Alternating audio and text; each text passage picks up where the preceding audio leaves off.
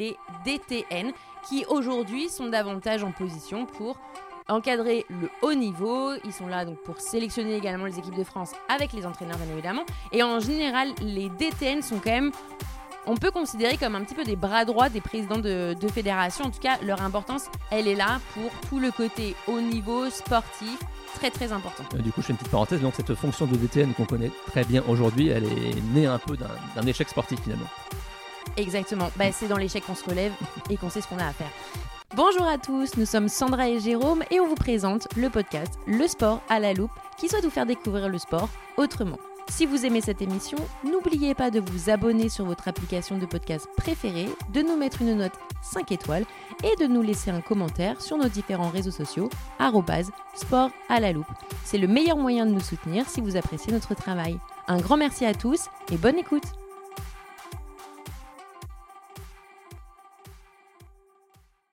Bonjour à tous et bienvenue sur le podcast Le sport à la loupe. Et je suis bien évidemment accompagnée donc de Jérôme. Salut Jérôme. Sandra, bonjour. Comment ça va? Bah écoute, ça va. On a un sujet qui me qui m'intéresse cette semaine au, pro- au menu. Alors, On va parler de. fédération il me semble. Tout à fait. Et oui, parce que la fédération, bah, peut-être que bientôt vous allez devoir prendre une licence pour pratiquer donc un sport à la rentrée et pour toute la saison, donc du coup 2023-2024. Mais les fédérations, il y a quand même une histoire derrière. Tout à fait. On sait que ce système fédéral sportif euh, en France, il est quand même assez unique. En tout cas, pour les pays que, que je connais, on est quand même un système qui euh, n'existe pas forcément ailleurs. Bah, c'est vrai, nous sommes fédérales. Et donc, euh, ce fonctionnement des fédérations, comme tu l'as dit, il repose sur toute une histoire hein, qui a commencé il y a environ euh, 150 ans à peu près. On en parlait dans le, notre podcast initial, donc les origines du sport, il y a environ deux mois. Et tout à fait, 150 ans, l'origine du sport. Et donc, euh, avant les fédérations, il y a eu ce qu'on appelle des sociétés sportives en fait.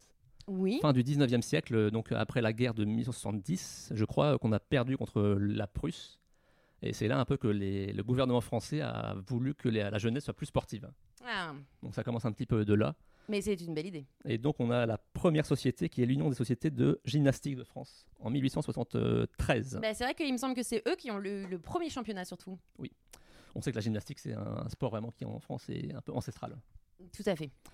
Ensuite on a une euh, union qui est assez importante pour le fonctionnement du sport en France, c'est l'Union des sociétés françaises de sport athlétique. Donc on appelle l'USFSA. Et il me semble qu'il là, il y avait plein de sports à l'intérieur. Voilà, donc au début c'était uniquement athlétisme, mais ça s'est rapidement développé avec d'autres sports, donc euh, escrime, rugby, natation, football, hockey sur gazon. Tous les premiers sports en fait qui sont arrivés euh, entre guillemets en France ou qui se sont professionnalisés en France quand même. Voilà, et donc cette USFSA, en fait, c'est elle qui, après sa dissolution, en fait, a émané toutes les autres fédérations sportives. Et je crois que la première fédération, c'est le foot en 1919, donc après la, la Première Guerre mondiale. Bah, ça pouvait pas être autre chose, autre chose que le foot. Hein. On sait que le sport, évidemment, il est relié à l'olympisme, et on a eu les JO de Paris en 1900. Et donc en 1894, euh, la création du comité euh, du CIO, pardon, qui ensuite on a eu le comité olympique français, donc le COF. Donc voilà. Donc la France ensuite, comme on l'a dit, organise les JO de, de 1900 et n'enverra aucun athlète en 1904 aux USA, si ce n'est un athlète français qui vivait sur place. Ah, ça Ah. partait mal là du coup? Je pense que c'était un petit peu les débuts du sport avec certainement des moyens financiers limités pour envoyer. Oui, c'est surtout ça. Effectivement, envoyer une délégation euh, à cette époque, c'est différent. Heureusement qu'on en avait un qui habitait aux États-Unis. Tout à fait. Et donc ce COF, il est devenu pérenne en 1907. Et en 1908, on a également la création du Comité national des sports qui représente un peu les, les fédérations sportives adhérentes auprès des politiques. Alors, évidemment, on sait qu'il y a forcément Beaucoup de politique dans l'interaction dans entre le sport, et politique. Oui, tout à fait. Et donc euh, en 1913, ce COF est rattaché au CNS tout en conservant son indépendance. Ok. Alors évidemment, pour euh, un peu organiser le sport, il faut un cadre euh, législatif, bien sûr, qui permet un petit peu à ce mouvement sportif de, de se constituer. Ah, c'est vrai, c'est important d'encadrer. Et donc, on sait qu'en France, il y a quand même euh, à peu près 100, enfin, une centaine de fédérations sportives, je crois. 119 il me semble. 119 pour être exact. Avec- Mais on vous en reparlera tout à l'heure. Et il y a évidemment d'autres couches en dessous de la fédération, donc euh, les ligues qu'on connaît bien. Euh, dans certains sports, les comités régionaux, les districts, comités départementaux, et donc les fameuses associations, qui sont 180 000 en France. Voilà, club ou association. Voilà, donc c'est là que nous et vous, pratiquants du sport, on va donc prendre euh, son adhésion et sa licence. Et ensuite, il y a vous, Oui. le licencié. Et nous aussi. Tout à fait. Et donc on sait que cette- ces fédérations, ce sont des associations de le- loi 1901, et sauf dans le cas particulier donc de départements de l'Est de la France, donc le Haut-Rhin, le Bas-Rhin et la Moselle, qui elles sont soumises au code civil local. C'est un peu la particularité de ces Toujours. régions. Dès qu'il y a Moselle, il y a particularité. Alors Sandra, pour continuer un, peu, un petit peu dans l'histoire, on va parler de l'évolution du cadre euh, donc, euh, au niveau de la loi pour le sport.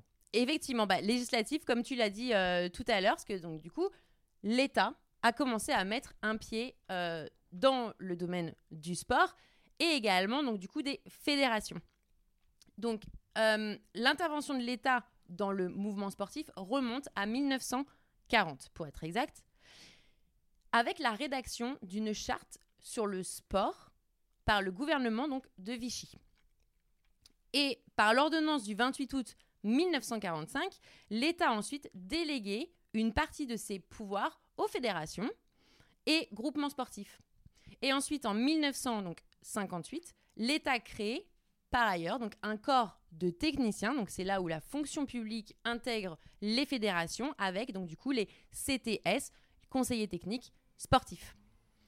Et l'origine des fédérations a une petite histoire assez sympa, on va dire. Que moi j'ai vraiment découvert avec ce, ce podcast, je ne connaissais pas cet, cet événement. Voilà. Donc, on revient toujours au même principe, les Jeux Olympiques. Et donc là, c'était les Jeux Olympiques de Rome, donc en 1960. La France rapporte des médailles, mais aucune médaille d'or. Donc, problème. C'est la seule fois dans l'histoire que la France n'a gagné aucune médaille d'or au JO. Voilà. Et donc, du coup, bah, l'État, il s'est dit quoi? Non, non, non, non, non. Il faut réagir parce que c'est pas possible. On ne peut pas, en tout cas, ne pas bah, monter sur la première marche du podium sur euh, des disciplines. Et donc, et en plus, petite anecdote, ils sont arrivés 25e.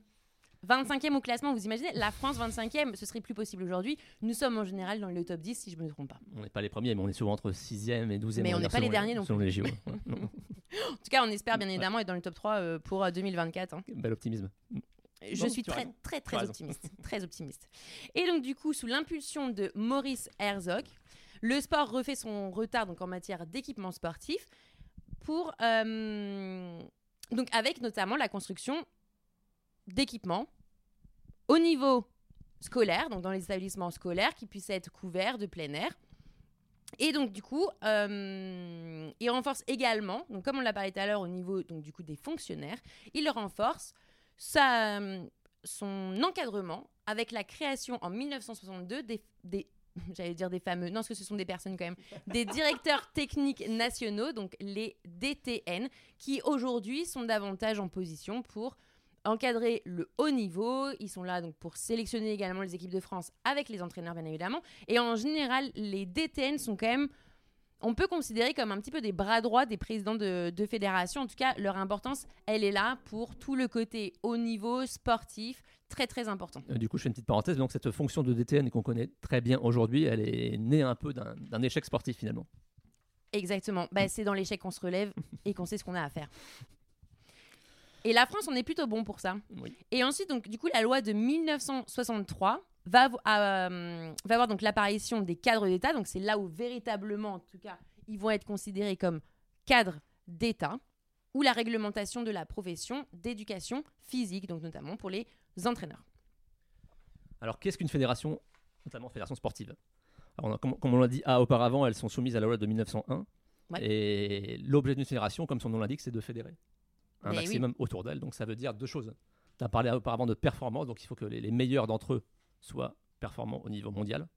Mais c'est évidemment également que le plus grand nombre de personnes possibles pratiquent un même sport. Tout à fait. Donc, ça veut dire C'est ouvrir le sport à tous. ce qu'on appelle la promotion. Et donc forcément, c'est pas facile quand on est un sport émergent ou naissant de faire connaître son sport auprès de la population. Non, c'est vrai que c'est toujours très compliqué. Donc c'est vraiment le rôle de la fédération par des opérations de promouvoir son sport. Tout à fait. Mm. Mais également la promotion par l'équipement. Oui aussi. Parce qu'il faut qu'il y ait que pour que vous puissiez pratiquer donc du coup le sport euh, de votre choix, il faut également qu'il y ait les infrastructures euh, qui soient bah, au plus près de chez vous et c'est ce que euh, les fédérations aussi essaient en tout cas de faire que vous n'ayez pas euh, 50 km à faire pour bien évidemment aller jouer à votre sport. oui, donc- donc, finalement, la, la structuration, c'est un petit peu un élément de la promotion en fait. Ouais. Exactement. Ensuite, il y a un mot qu'on va prononcer de très nombreuses fois au cours de ce podcast, c'est le mot licence. La licence, mais peut-être à mon avis vous connaissez bien aussi la licence. Donc forcément, euh, l'un des leviers pour promouvoir un sport, c'est de délivrer des licences. Donc les fédérations euh, ont ce, ce rôle-là. Donc euh, par le biais des, des clubs, donc de délivrer des licences aux pratiquants. en fait. Oui. Et il y a plusieurs types de licences. Donc il y a loisirs et compétition. En... Loisirs, compétition, les jeunes aussi Oui. souvent. En général, on fait une, il y a une séparation entre les deux. Et la licence vous apporte également bah, l'assurance aussi quand vous jouez pour éviter tout problème.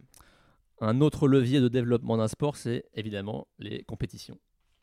Parce qu'il y a quand même, évidemment, même si, La base. même si aujourd'hui le sport se pratique beaucoup en loisir, la compétition reste quand même l'essence du sport. Tout à fait, en, mais même, cas, en tout cas pour moi. mais même quand on joue en loisir, entre guillemets, Oui. qui n'est pas compétiteur, même en loisir? Et donc, euh, évidemment, l'organisation de compétition, c'est un levier pour attirer de nouvelles personnes et les fidéliser, bien sûr. Tout à fait. Et dans tous les cas, c'est que sans licence, il n'y a pas de. Enfin, vous pouvez pas participer euh, aux compétitions officielles ou tout au moins homologuées de la fédération, monter dans des classements, potentiellement euh, participer aux championnats de France euh, qu'il peut y avoir dans votre région ou les championnats régionaux, etc. Donc euh, voilà, toute l'importance de la licence. Et une dernière chose qui est importante en termes de mission d'une fédération, c'est tout ce qui est un peu la réglementation. En fait. La fédération, elle a pour mission de réglementer un petit peu les choses et de cadrer les choses, notamment avec les sanctions euh, quand, il, quand il faut en arriver jusque-là. Tout à fait. Bon. Et les règlements? Hmm. Parfois, ils sont un petit peu rébarbatifs, mais ils sont euh, néanmoins un élément indispensable euh, pour le fonctionnement d'un sport Tout à fait. Parce que là, on vous parle pas euh, des règles sportives, hein, on vous parle vraiment d'un règlement. administratif. notamment. Exactement. Donc, voilà. Et évidemment, ces règlements, ils sont amenés à évoluer dans le temps en fonction de, des changements dans un sport et dans le, dans le monde d'ailleurs qui l'entoure. Tout à fait. Mm. Et donc, du coup, c'est quoi la différence entre une fédération et une association Alors, Parce une- qu'au final, elles sont toutes les deux sous loi 1901, il me semble. Oui, mais une association, en fait, ça regroupe euh, des personnes qui partagent la même passion, des personnes physiques, en fait, euh, dans un même, en fait, un même corps. Alors que la fédération, en fait, ça ra- rassemble plusieurs types de, de structures, notamment. Comme on a parlé avant, fonctionnaires, entre autres. Oui, des personnes morales au Voilà. final. Associations, donc sportives, bénévoles et salariés. Ok. Là Mais les bénévoles sont principalement au comité de direction, COMEX, etc. Contrairement à une association où ils sont vraiment sur le terrain et ils sont là pour vous aider. Et vous pouvez principalement en voir régulièrement euh, lors des compétitions euh, officielles. Il y a effectivement beaucoup de personnes qui sont passionnées par leur sport et qui deviennent bénévoles pour leur association ou leur club. Euh, donc voilà, c'est aussi effectivement la différence. Un autre élément, c'est qu'une une association n'est pas forcément obligée de, s'affilier pardon, à une fédération. Elle peut opérer en dehors du cadre fédéral, même si évidemment c'est souvent euh, très conseillé, notamment en termes de compétition. Forcément, si on veut participer au mouvement fédéral, forcément il faut s'affilier à une, une fédération. Bah tout à fait, parce que de toute façon, pas d'affiliation, pas de compétition. Donc, euh, Mm. c'est-à-dire que vous ne pourrez pas accueillir, enfin si un club n'est pas affilié ou une association n'est pas affiliée, ils ne pourront pas accueillir en tout cas un championnat euh, homologué de la fédération. Après, bien évidemment, ils pourront toujours faire les tournois, euh, des, des tournois simplement au sein du club. Bien sûr. Ensuite, on va parler des différents types de fédérations en France. Il y en a quatre. Oui, voilà, quatre types de fédérations. Et pourtant, on a l'impression d'en connaître que deux. Mm. Mais on va commencer par les fédérations, ce qu'on appelle unisport. Et au sein de ces fédérations unisport, il y a les olympiques et les non olympiques. Voilà, principalement, c'est ce qu'on connaît. Un Oui. sport olympique ou un sport non olympique, une fédération olympique, une fédération non olympique. Donc, comme leur nom l'indique, forcément, Unisport, elle gère un sport unique, même si au fil du temps, certaines euh, finissent par englober plusieurs disciplines diversifiées, on va dire. Mm. Je prends l'exemple du tennis, qui maintenant a le beach tennis, le paddle, etc. Ouais, voilà, tout à fait. Donc, ça reste Unisport, mais avec plusieurs disciplines euh, en son sein. Et donc, euh, presque toutes ces fédérations Unisport sont délégataires de leur discipline. C'est-à-dire, elles sont en fait euh, l'organe de référence pour leur sport, en fait, dans le pays. Ok. Ensuite, les fédérations qu'on connaît peut-être un peu moins, les fédérations multisports. Je pense que la plus connue, c'est l'UNSS, donc, euh, qui, Le sport scolaire qui opère au niveau du lycée. Donc, euh, je pense que presque tout le monde a pratiqué un peu d'UNSS au lycée. Je pense. Voilà. Et on a également une qui est assez connue, c'est l'UFOLEP, donc euh, c'est l'Union française des œuvres laïques d'éducation physique, qui regroupe donc plusieurs sports. Ok. Ensuite, on a les fédérations agréées. Donc euh, là encore une fois, comme leur, nom- leur nom- pardon, leur nom l'indique, elles ont un agrément qui est accordé par le ministre des Sports. En contrepartie, du coup, y a, elles doivent adopter des statuts donc, euh, conformes et avoir un règlement, donc euh, ces fédérations. Et donc ces fédérations agréées, en fait, elles peuvent réaliser des missions de, de service public. Et elles ont des aides de l'État qui sont souvent euh, assez importantes pour elles. L'inconvénient, c'est donc euh, qu'elles sont soumises, du coup, à la surveillance du ministère des Sports. Ah, c'est jamais sans, sans inconvénient. un peu moins de liberté. Et la majorité des fédérations euh, agréées sont également déléga- Délégataires. Délégataires, merci. Tout à fait, parce que qui dit délégataire dit euh, délégation, donc du coup, Donc, qui peuvent dit- envoyer des équipes. Quand on dit délégataire, en fait, c'est qu'elles organisent les compétitions et délivrent des titres à tous les niveaux, donc internationaux, nationaux, etc. Et elles euh, réalisent également les sélections. donc les équipes de France. Car sans délégation, pas d'équipe de France. Bah, bien sûr. Donc en bref, donc, euh, ces fédérations sont vraiment... euh, leur mission, c'est vraiment de faire marcher un sport dans, dans le pays. Tout à fait. Mais comme quoi, donc du coup, euh, voilà, une fédération, ça englobe quand même énormément, énormément de choses, avec des réglementations également par l'État. Euh, du coup, parce qu'il y a des catégories donc du coup de fédérations, c'est pas, euh, c'est- elles sont toutes des fédérations sportives, mais avec chacune leur particularité. Un élément également important, c'est que cette délégation, elle n'est pas à durée indéterminée. En fait, le ministère peut la retirer tous les 4 ans que- qu'il la réaccorde ou non. Oui, bah c'est pile le rythme d'une Olympiade Voilà. et euh, pile le rythme également d'un mandat du président, et en général, ça va ensemble. Alors, il y a également une loi qui est importante, récente, euh, récente pour le sport, c'est celle du 2 mars 2022. En fait, ça a un petit peu une rénovation de la, gouvernance des fédérations, avec notamment un élément euh, important actuellement, c'est la parité. Très important. C'est pas encore le cas évidemment, mais le but c'est d'arriver à une parité au sein des fédérations à moyen terme. Donc euh, voilà. Un- Oui, et principalement dans son directoire. Donc c'est un élément qui euh, commence à être enclenché pour arriver à une parité euh, à moyen voire court terme. Tout dire. à fait. En tout cas, maintenant, il y a des places qui sont prévues euh, pour les femmes, ce qui me paraît, en tout cas, moi, normal. Également, euh, le nombre de mandats de président de fédération, c'est limité à 3, sachant que la durée, c'est donc, euh, comme on l'a dit auparavant, lié à une Olympiade, donc 4 ans, donc euh, 12 ans maximum pour une présidence au sein d'une même fédération. Oui, et d'ailleurs, ce qui est assez particulier, c'est que quand on renouvelle une présidence, ou en tout cas qu'il y a un nouveau, euh, un nouveau vote, les changements se font pas en, en rentrée sportive, mais en année, euh, donc du coup, euh, ca- calendaire. Donc principalement, les changements sont en décembre, voire janvier. Il y a un autre élément qui est très important à l'heure actuelle, c'est la transparence. Et donc le sport n'y échappe pas, donc il y a vraiment des, une, euh, un accroissement de l'obligation de transparence dans le sport, et donc notamment au niveau des fédérations.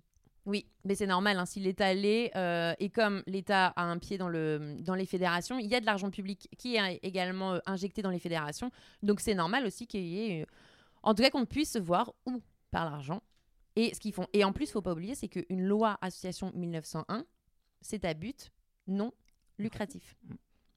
Et donc il y a un mot qui est important, c'est l'honorabilité. Donc maintenant, euh, notamment les entraîneurs et les bénévoles sont soumis à une, une obligation de- d'honorabilité avec euh, des contrôles qui peuvent euh, être effectués.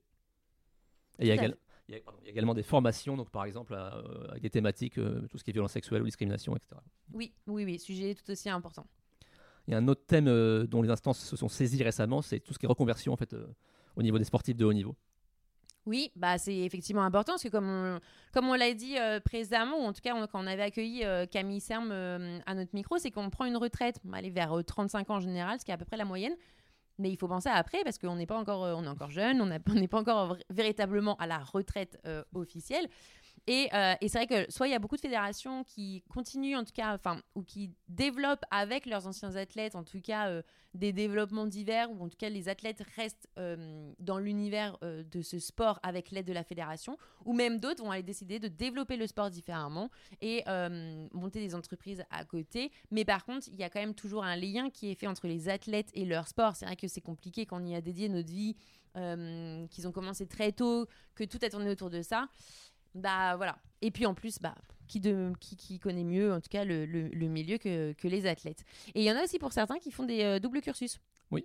C'est-à-dire qu'ils sont athlètes professionnels, mais qui ont également, donc ils font des formations pour les plus jeunes euh, bah, dans, des, dans des écoles pour euh, avoir aussi des bagages comme on, comme on- euh, universitaires, comme on le dit. Et, et certains vont avoir des emplois à côté. Beaucoup en général, ce sont des aides également des régions pour ça. C'est sûr que maintenant on encourage vraiment les sportifs de haut niveau à penser à l'avenir euh, assez tôt en fait. Oui, oui, mais c'est important. Alors là, on parle beaucoup donc de licence, d'adhésion. Il y a un élément qu'on voulait clarifier un petit peu, c'est la différence qu'il y a entre les montants qu'un pratiquant paye à son association et à la fédération. Oui, voilà. Oui. Bah, c'est vrai que quand vous. Donc là, en septembre, quand vous allez aller prendre votre euh, licence, bah, peut-être qu'elle va vous coûter plusieurs centaines d'euros quand même. C'est-à-dire qu'on approche vite, en tout cas. euh, alors tout dépend du sport, bien évidemment, mais ça peut monter vite. Mais la part fédérale, c'est-à-dire que la licence fédérale, elle, elle coûte en, en général entre 50, 70 euros pour les licences les plus fortes. Donc, c'est-à-dire celles qui emmènent à la compétition. Vous pouvez participer au championnat de France. Vous pouvez faire en tout cas tout ce qui est. toutes les compétitions homologuées par la fédération. Mais vous allez me dire, mais moi, quand je paye 1000 euros, du coup, euh, le reste, il va où? Mais en fait, le reste, c'est une cotisation que vous faites au club ou à l'association sur lequel vous prenez votre licence. Donc, euh, vous serez licencié dans ce club ou dans cet asso. Et en fait, cette cotisation, c'est pour aider donc du coup le club ou en tout cas pour que le club puisse continuer à entretenir les infrastructures, euh, euh, développer donc du coup euh, bah, son ça dépend s'il est multisport si s'il est unisport mais en tout cas pour les aider faire fonctionner pouvoir permettre justement d'accueillir les, les, les, compétitions pouvoir faire des, des choses qui sont très conviviales aussi donc on appartient à quelque chose on appartient à un club et à toute la vie du club et donc du coup on s'engage également dans dans l'aide en fait tout simplement. Et quand on aime notre sport et ben je pense en tout cas que c'est bien euh, d'aider. Et en plus, bah, forcément, vous avez accès euh, à tout ce qu'il faut pour pratiquer votre sport. Donc là, on parle beaucoup de système euh, français, mais donc évidemment, les fédérations sportives françaises, elles font partie d'un environnement plus large qu'elles. donc le... Oui, la hiérarchie s'arrête pas qu'à la France. Donc chaque fédération sportive, du coup, est affiliée à une fédération mondiale. Oui, internationale comme on... Oui, genre la FIFA en foot qui est la plus connue, par exemple. Par exemple. Et ces fédérations sont indépendantes des gouvernements, en fait. Ah bah oui. Hmm. Heureusement. Et donc, euh, forcément, l'affiliation à ces fédérations permet de participer à des compétitions, championnats du monde, d'Europe, euh, etc., aux Jeux, aux Jeux Olympiques. Oui, alors tout à fait. Alors il y a, il y a les euh, fédérations internationales et donc la fédération européenne également au milieu. On a souvent tendance quand même à l'oublier, à l'oublier au milieu, mm. mais elle est là. Donc les et ça permet effectivement, comme tu l'as dit, championnat d'Europe, championnat du monde en individuel et en équipe. Donc il y a vraiment un système sportif vraiment qui s'élargit vraiment au niveau planétaire, pas seulement en français. Et c'est quand même fou que le sport a réussi quand même à faire ça, c'est-à-dire à lier tout le monde par euh, des fédérations internationales. C'est vrai. Mais pour certains, pas sans problème. On va donner quelques petits chiffres sur le nombre de licenciés sportifs en France. Alors, combien de sportifs sont parmi nous? Certainement beaucoup, mais ce ne sera pas une grande surprise d'annoncer que le foot reste même le sport numéro un en France en termes de, nombre de licences. J'espère qu'un jour ça changera. Hein. Nous verrons. En tout cas, ils ont annoncé des chiffres euh, quasi records en cours de saison. Ils étaient à plus de 2 millions pour la saison 2022-2023, pardon.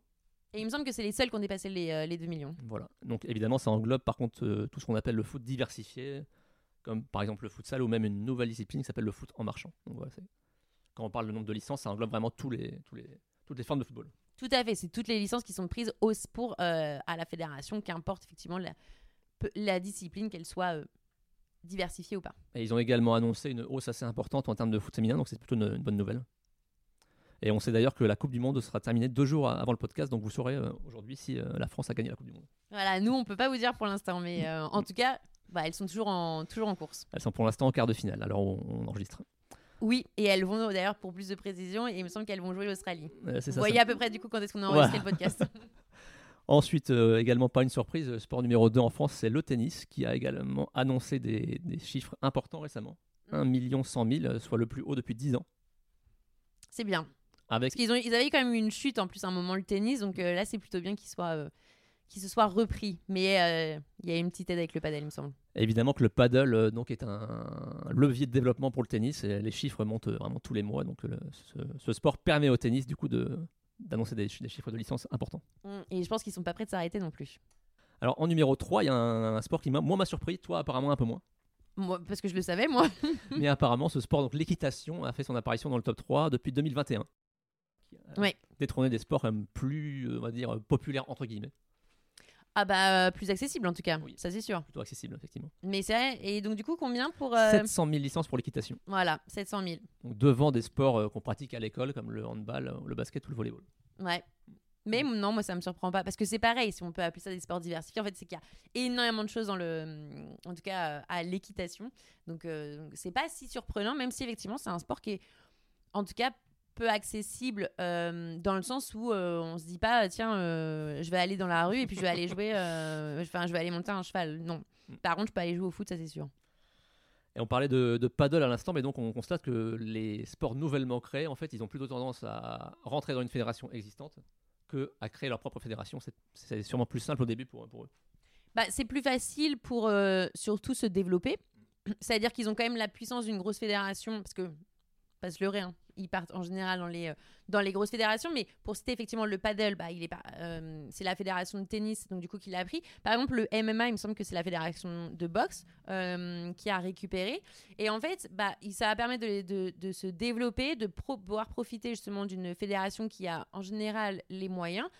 Et à un moment, ces, ces, ces sports vont peut-être décider on ne sait pas, mais le paddle, on euh, à un moment, c'est ce qui avait été dit aussi, donc euh, je ne sais pas où est-ce qu'ils en sont euh, aujourd'hui, mais ils vont décider en fait de prendre leur indépendance et d'avoir leur propre fédération. Mais pour ça, il faut quand même un, minimum, en tout cas, de, bah, de licenciés. Il faut pouvoir, le, faut pouvoir générer aussi de l'argent pour pouvoir faire vivre une fédération aussi. Il y a un élément qui, moi, me semble important, c'est de dire que pour les prises de licence sportive, il y a également des aides publiques aussi. Tout à fait, tu fais bien de le dire. Et il y a quoi justement? Je sais que chez moi en Normandie, il y a ce qu'on appelle le passeport. Donc, bah, partout en France d'ailleurs. D'accord, c'est un, donc c'est un mécanisme qui permet donc euh, qui aide financièrement les jeunes à prendre leur licence dans, un club. Tout à fait. En tout cas, qui, qui rembourse la part, euh, la part des licences pour les jeunes. Donc, il me semble que c'est pour les mineurs. Et donc voilà. Donc, en tout cas, n'hésitez pas à vous renseigner autour, autour de vous dans vos villes ou également sur le sur le site de euh, sport.gouv, euh, même si on n'est pas là pour leur faire la promo, mais malgré tout, c'est là où vous pouvez avoir toutes les informations. Et, euh, oui, oui, le passeport, bah, là en plus, à quelques, quelques jours de la rentrée, ça peut être très très utile pour pouvoir bah, mettre votre enfant, ou même, non, alors non, mettre votre enfant en fait au sport. Et peut-être vous aussi, sans le passeport, mais bah, pratiquer un nouveau sport. un autre élément important à ce sujet, c'est qu'il y a dans presque toutes les communes, voire toutes, ce qu'on appelle un peu des forums d'associations.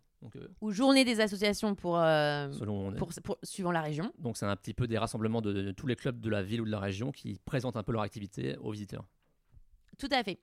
Donc euh, super, enfin super journée pour en tout cas bah, voir ce qui se passe autour, de, autour de chez vous. Et en plus souvent, enfin en tout cas moi c'est le cas chez moi bah, il y en a beaucoup en fait qui mettent, euh, qui, mettent en avant en fait euh, leur sport. Il y a des démonstrations qui sont faites et souvent en plus c'est des, euh, des, petits jeunes qui, qui le font donc c'est, plutôt sympa. Alors il y a bien évidemment des, des, adultes, mais voilà en tout cas c'est une super journée. En général elle se déroule mi-septembre voire troisième semaine de septembre. Enfin c'est un week-end.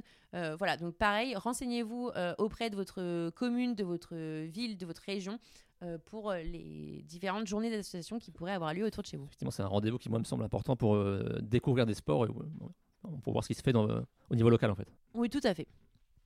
Donc là, on a un petit peu essayé d'apporter un éclairage sur le fonctionnement du, sport en France, notamment ce mot fédéral qui est important, c'est que le, sport en France est donc fédéral. Oui, ce qui est quand même très particulier, mais oui.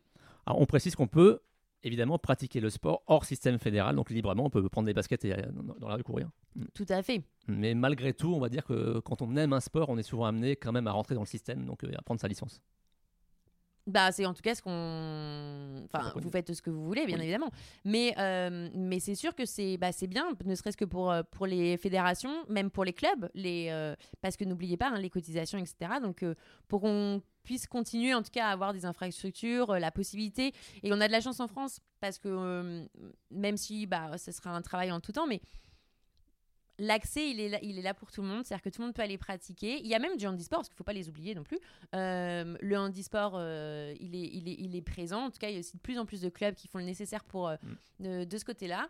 Et, et, voilà, et en plus, on a plein, plein de choix. Et même si vous voulez des sports un petit peu particuliers, vous pouvez aller écouter nos, nos podcasts sur les, sur les sports insolites. Peut-être que vous voulez un petit peu plus d'adrénaline pour, pour votre prochain sport. Et puis je pense également personnellement, c'est que quand on aime un sport, c'est important de contribuer à son développement et du coup la prise de licence est un levier pour, euh, pour cela. Tout à fait. En tout cas, on espère que vous avez euh, appris des choses sur le, le monde sportif français. Moi, j'en ai appris beaucoup aujourd'hui. Bah, en tout cas, le monde fédéral est euh, déjà provient de quelque chose qui est très particulier. Donc les JO et en tout cas bah, zéro médaille d'or. Donc voilà pourquoi aussi aujourd'hui on a dû structurer. Peut-être que vous ne saviez pas non plus qu'il y avait, euh, enfin que l'État était impliqué euh, dans les fédérations. Maintenant, vous le, vous le savez, donc impliqué par l'intermédiaire de leur euh, DTN, CTS, etc. Donc qui sont là aussi pour aller développer donc l'activité sportive au sein des, au sein des fédérations. Mais, mais voilà, en tout cas le, côté fédéral, parce que c'est peut-être quelque chose que vous ne voyez pas, parce que vous avez plus accès donc du coup à votre club. Et puis même si vous avez un problème, c'est votre club qui va aller gérer avec ses strates au-dessus. Euh, et pourquoi pas jusqu'à la fédération Alors peut-être après que vous êtes le licencié qui a appelé euh, directement votre fédération, je ne sais pas. Ça, arrive. Ça peut, ça peut arriver, qui plus est dans les, dans les plus petits euh, sports en général, où les fédérations sont bien plus proches de leurs licenciés que les grosses fédérations, mais c'est normal. Mais, mais voilà, en tout cas, peut-être que maintenant vous avez plus compris comment fonctionne en tout cas un système fédéral, pourquoi aussi il existe aujourd'hui en France et comment effectivement votre discipline que vous pratiquez et euh, réglementé. Et du coup, pour aller plus loin, on sera amené au cours des prochains mois à également inviter et recevoir des gens qui travaillent au sein des fédérations et qui, qui pourront nous parler de leur travail sur le terrain en fait. Oui, Mm. Donc, tout à fait. Restez connectés, vous aurez bientôt des, des invités de- qui travaillent au sein des, des fédérations sur le, le sport à la loupe. Voilà. En tout cas, merci à vous de votre attention et de nous écouter toutes les semaines et on vous dit donc euh, Sandra à mardi prochain. À mardi prochain. Salut à tous. Au revoir.